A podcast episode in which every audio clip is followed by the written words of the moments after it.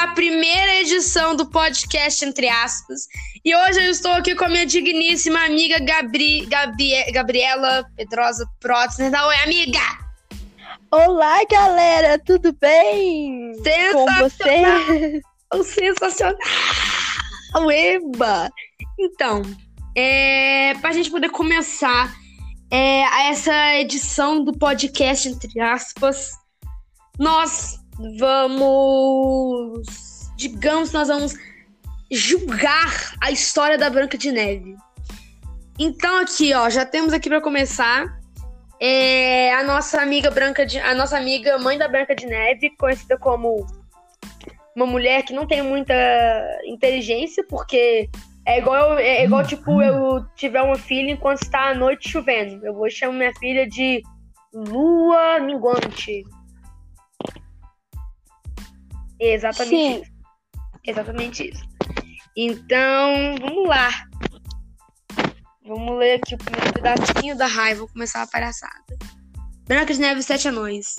Aconteceu certa vez num país distante, em um importante castelo, plantado no alto da colina, uma rainha famosa e, e, uma rainha famosa e boa, e um pouco burra, sentada à janela, bordava seu vestido de ébano, distraindo-se com um instante piou, picou o dedo com a agulha.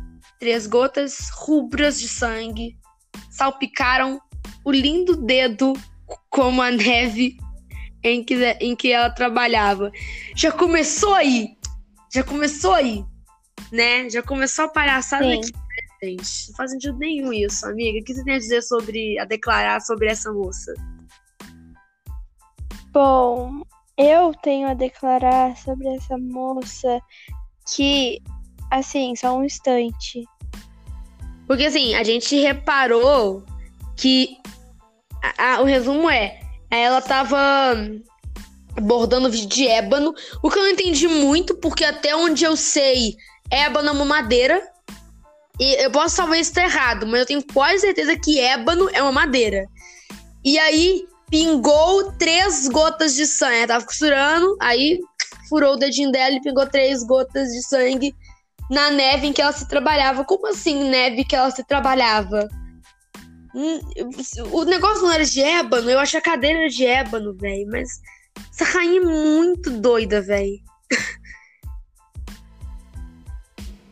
Ai, como eu seria feliz, disse a rainha, se tivesse uma filha com os lábios vermelhos como este sangue, pele branca como a neve e cabelos negros como ébano. Temos aqui uma foto da rainha. Quando chegou, quando chegou a primavera, seu desejo tornou-se realidade.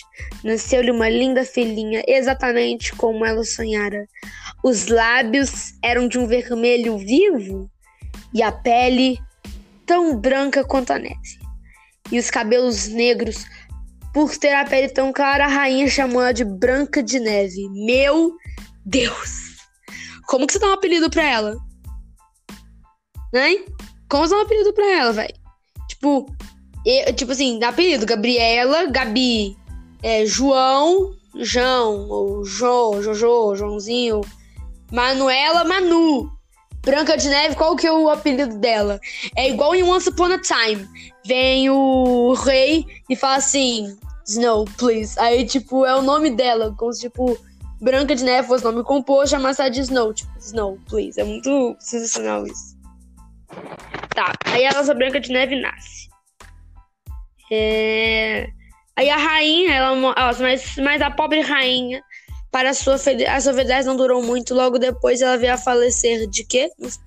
Pouco tempo depois, o rei, cansado da solidão de, vi de viuvez, resolveu casar novamente. A nova rainha era lindíssima, mas infelizmente muito vaidosa e cruel. Sua aparência era encantadora. Contudo, de trás daquele semblante bonito, quanta maldade se escondia. Tinha ciúmes de todas as mulheres belas do reino. E principalmente invejava-se a formosura da Branca de Neve, véi. Essa rainha é muito ridícula, mano, sem condição. É tipo, do nada, tipo, a, a minha enteada é mais bonita que eu, então bora matar ela, porque é exatamente isso. É, logo depois, o. É, realmente. É, vamos, vamos combinar. Amiga. É, não faz muito sentido isso, né? Chega a ser. A gente pode falar que chega a ser, tipo. É estranho, mas a gente pode falar que é, tipo, desrespeitoso, eu acho, ou não. Tipo, a, a, a enteada fala assim: vou matar a minha. minha a, a madrasta fala: vou matar a minha enteada porque ela é mais bonita que eu. Ah, não sei se o desrespeito, mas sim a questão da inveja, né? É, inveja é uma coisa que não é muito bonita. Vamos continuar. Vamos continuar porque. Vamos com a calma. É, vamos lá. Mas, detrás daquele semblante bonito, quanta maldade se escondia. Tinha ciúmes de todas as mulheres belas do reino e principalmente invejava a formosura de Branca de Neve, que se alçava cada vez mais com o passar dos meses. Se por acaso houver um reino com alguma mulher cuja beleza pudesse comparar com a da rainha, esta, esta a perseguia. Como assim? Essa perseguia de tal modo que, como último recurso, não, não restava a infeliz, senão a infeliz, senão fugir para muito longe. Dentre objetos de, da rainha, havia um no qual dedicava grande estima, tanto que já conhece o livro da Serena Valentino, amiga que conta a origem da rainha má? Mais ou menos.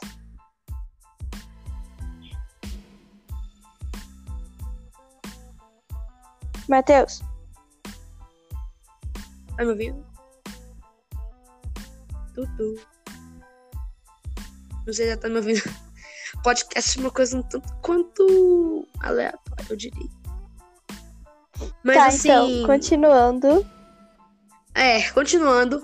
O, o espelho era a, era a alma do pai da rainha que tava ali. Porque a vida, a infância inteira, ela foi rejeitada pelo pai. A mãe dela era tão linda quanto ela. A, rainha da, a mãe da rainha Maia é tão linda quanto, a, quanto ela. E o pai sempre falava que ela era horrorosa, que ela era ridícula. Uma vez que o pai achava que ela era responsável pela morte da mãe. Tipo, ridículo, ridículo. Esse é o pai da rainha má, que é a vilã, a rainha invejosa do caramba, né? Sim, realmente, bem ridículo isso, né? É um tanto quanto ridículo. E aí o pai foi forçado a sempre falar que ela era bonita. Ai, esse pai dessa menina. Dentre objetos da rainha, a rainha via um no qual ela dedicava grande estima. Era raríssimo o espelho mágico. Todos, todos os dias mirava-se nele e perguntava: Fala mágico, espelho meu, quem é mais belo do que eu? É, tá aqui de outro jeito, mas eu gosto da fala do filme, que é muito mais legal, tá? Caguei. O espelho sempre respondia que ela era a mais linda de todas e a mais famosa do reino. Mas, se ele dissesse o nome de outra mulher sendo a mais bela, aí a coitada se caísse nas mãos da rainha, morria, né? Nós sabemos disso. Cenas da Branca de Neve, se tornava cada vez mais bonita. É, aí a rainha foi na inveja dela é, ela foi e perguntou pro espelho, falar mais espelho, eu, quem é mais belo que eu? O espelho virou e falou: é, Sua beleza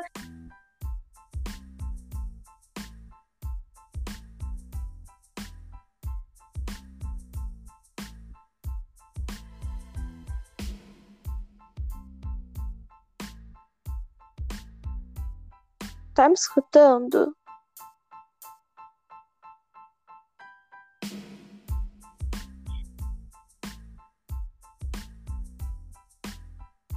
Matheus. A Gabi não está me ouvindo, gente. Gabi. Pronto, cheguei. Oi. Tá Agora tá eu tô te ouvindo. Sim. Porque você estava me ouvindo antes, não? Eu estava não. lendo e estava falando um resuminho, né? Não vamos perder muito tempo nisso, não. Já tá falando com nove minutos nosso, nosso primeiro episódio do podcast. Ela vai ficar com nove minutos mesmo.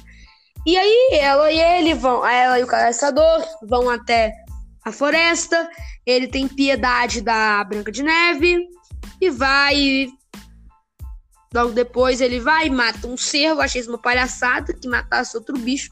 Cervo, na minha opinião, é um animal extremamente lindo, maravilhoso, que é um tanto quanto elegante. Foi, matou o cervo e levou o coração do cervo pra rainha.